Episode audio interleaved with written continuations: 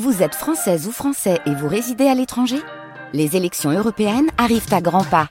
Rendez-vous le dimanche 9 juin pour élire les représentants français au Parlement européen. Ou le samedi 8 juin si vous résidez sur le continent américain ou dans les Caraïbes. Bon vote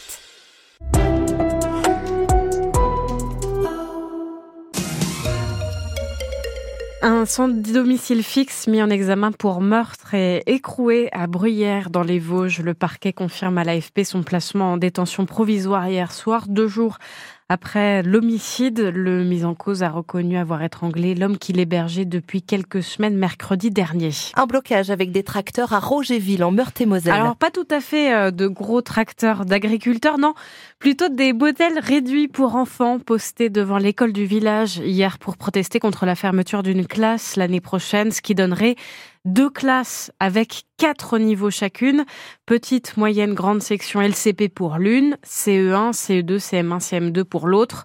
Alors pour le maire de Rogerville, Didier Perrault, Pierrot, c'est toute l'école qui est condamnée. Aujourd'hui, les classes à quatre niveaux, ça ne représente que 2% des classes multisites. C'est un modèle d'agonie.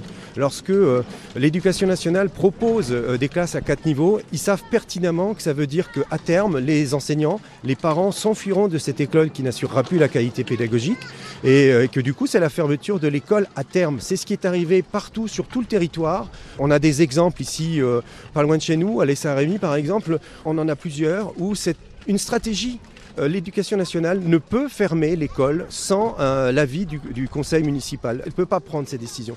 Alors, elle fait en sorte de dégrader euh, les conditions scolaires pour euh, finalement pouvoir fermer l'école. Et ça va à l'encontre d'une loi du 19e siècle, 1883. Aucune classe ne doit être éloignée de plus de 3 km pour 15 élèves. Et donc aujourd'hui, nous allons contester euh, les conseils municipaux. Nous prenons tous des motions pour contester cette décision qui est pour nous illégale puisqu'elle ne respecte pas les consultations locales. Et nous allons la contester devant les tribunaux administratifs. L'inspectrice de circonscription est venue rencontrer la vingtaine de parents mobilisés pendant une heure en fin de matinée pour entendre les revendications. Et des petits, on passe au gros tracteur. Le salon de l'agriculture s'ouvre aujourd'hui, porte de Versailles à Paris. Inauguré par Emmanuel Macron ce matin, il a finalement annulé son grand débat après le boycott annoncé par les deux syndicats majoritaires, les JA et la FNSEA. Loin d'être une promenade de santé, la visite du chef de l'État s'annonce mouvementée, Steven Goyer. Oui, certains des exposants annoncent déjà la couleur. Ça risque d'être tendu. Que l'on évoque le sujet près des stands bovins de Primolstein ou de Limousine, l'hostilité au chef de l'État est perceptible. Ludovic Moussu est éleveur en Haute-Marne. C'est de l'indifférent. Je préférerais même pas qu'il passe.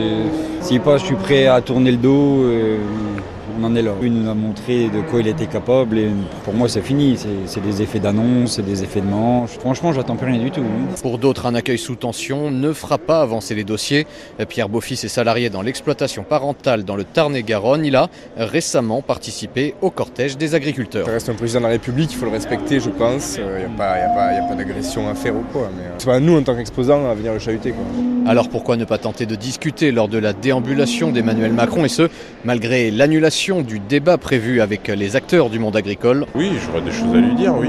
Rémi Mercaillou, éleveur en Haute-Vienne. On a des meilleures perspectives d'avenir, quoi. Moi, moi, je me sors 500, 500 à 600 euros par mois.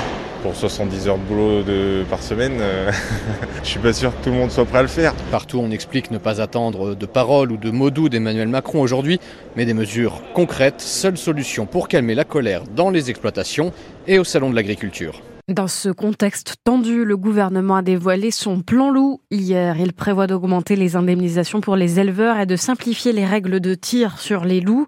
Le plan loup 2024-2029 autorise de tuer chaque année 209 loups pour une population estimée à un peu plus d'un millier.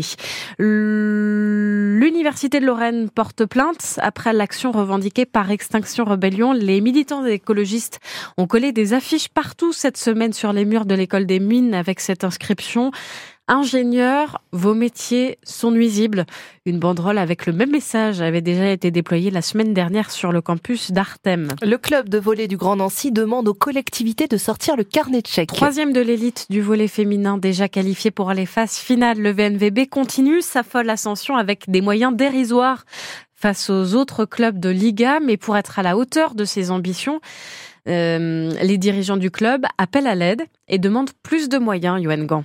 Faire bien avec peu, c'est un peu notre marque de fabrique souris jaune, le directeur sportif du VNVB, Fabien Pelk. Mais la réalité est là, un ratio d'un entraîneur pour 40 joueurs au club et pour les joueuses pro, une masse salariale la plus basse autorisée, moitié moins que la moyenne du championnat. Le club attend donc un coup de pouce des collectivités de 300 000 euros, explique Fabien Pelk. Il nous faut un commercial, un manager général supplémentaire, il nous faut du personnel administratif, il nous faut un éducateur sur le secteur amateur et on veut aussi sur un poste d'entraîneur adjoint soulager euh, le staff d'André avec une structure. Dans deux ans, on aura la, la récompense de cette structure-là. Les résultats, eux, sont au-delà des espérances. Le VNVB est deuxième de Liga, déjà qualifié pour les phases finales et peut rêver d'Europe. Le club a proposé trois ans de prolongation à son entraîneur André Sa, mais le technicien est ambitieux. Il veut jouer le titre et pourquoi pas un parcours européen. Il n'a accepté qu'un an de plus en attendant de voir si les moyens arrivent. La difficulté, c'est de se maintenir à ce niveau-là. Aujourd'hui, tout le monde est à son limite. On ne peut pas continuer comme ça. Aujourd'hui, on essaye de trouver les moyens pour avoir une structure qui nous permette de se maintenir à ce niveau-là. Actuellement, le club dispose d'un million cent mille euros de budget. Avec les 300 000 espérés, les recettes privées pourraient augmenter pour atteindre 1 million 700 000 euros que le VNVB vise pour atteindre ses ambitions. Voilà, le VNVB qui espère donc une aide supplémentaire de 300 000 euros des collectivités locales. Une marche bien trop haute pour les footballeurs lorrains du SAS Épinal, largement dominé par le deuxième de National hier soir. Niort s'est imposé 3-0. Les Vosgiens sont 16e au classement en attendant la rencontre Dijon-Nancy lundi à 18h30. En hockey sur glace, les Wildcats d'Épinal accueillent Chambéry ce soir, 6e de division 1. Match à partir de 18h05 à la patinoire de Poisson-Pré. Les Vosgiens, 3e, ont déjà validé leur ticket pour les playoffs.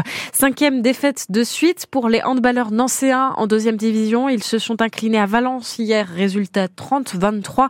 Les Lorrains sont Neuvième du championnat. Justine Trier, reine des Césars 2024. Six Césars remportés hier par la réalisatrice d'Anatomie d'une chute, dont celui du meilleur film et celui de la meilleure réalisation. Une 49e édition secouée par la vague MeToo avec le discours de Judith Godrèche, l'actrice qui accuse les réalisateurs Benoît Jacot et Jacques Doyon d'agression sexuelle, a dénoncé hier le niveau d'impunité, de déni et de privilège qui règne dans le cinéma français. Il est 7h07.